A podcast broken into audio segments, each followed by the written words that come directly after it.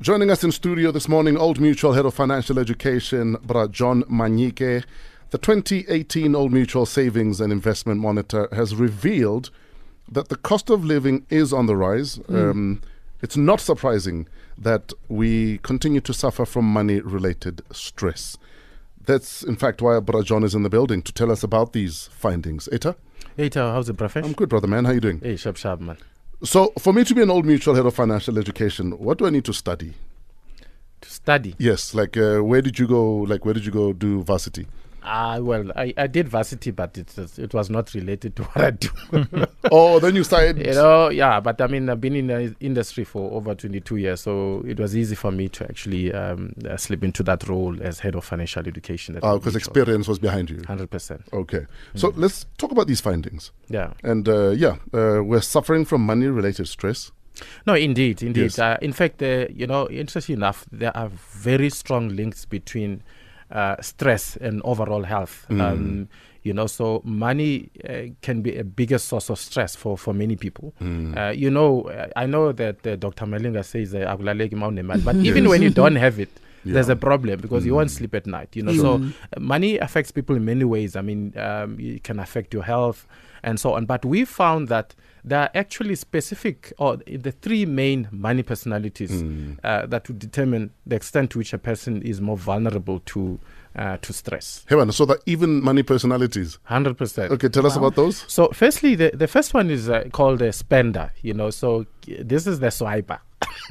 He's he's making tea. So Mizi, we're talking about you.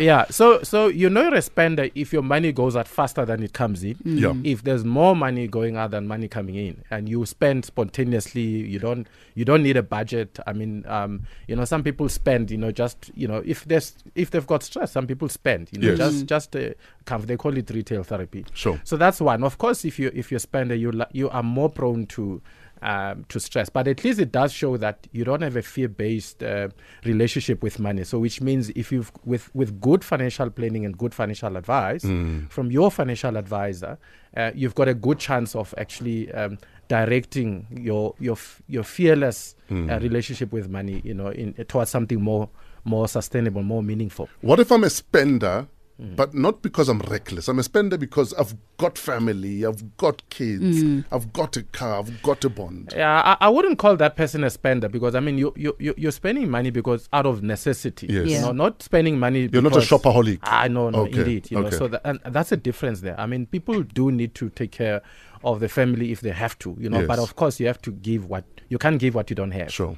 Okay. Then of course then you've got uh, the overcautious personality. I think in the township people would say ungame. Sure. You know. That, that sounds like me. I've been, in fact, a friend of mine says I've got a pauper mentality when it comes to money. Yeah. That, So- that sounds hectic. Yes. So, so the, oh, the people with an over uh, cautious uh, personality are generally good at all basics. I mean, they they plan well. They they watch um, how they spend the money. But of course, they also prone to stress because they, they have a fear of making a mistake because Yeah. you want to count like you want to account for every you know rand and cent.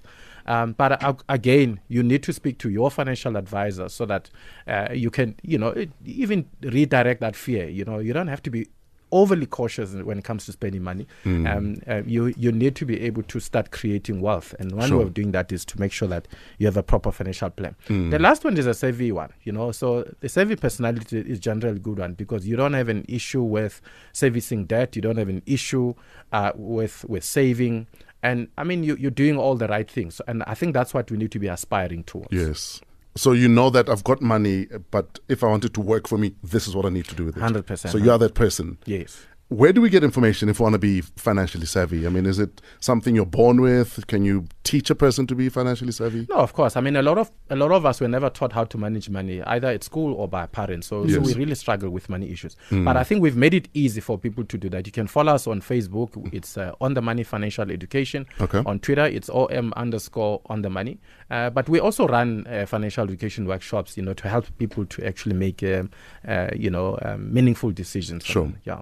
But John, thank you so much for your time, for your mind, and uh, for waking up so early and joining us. Thanks for having me. He's Old Mutual Head of Financial Education, Brajon Manike.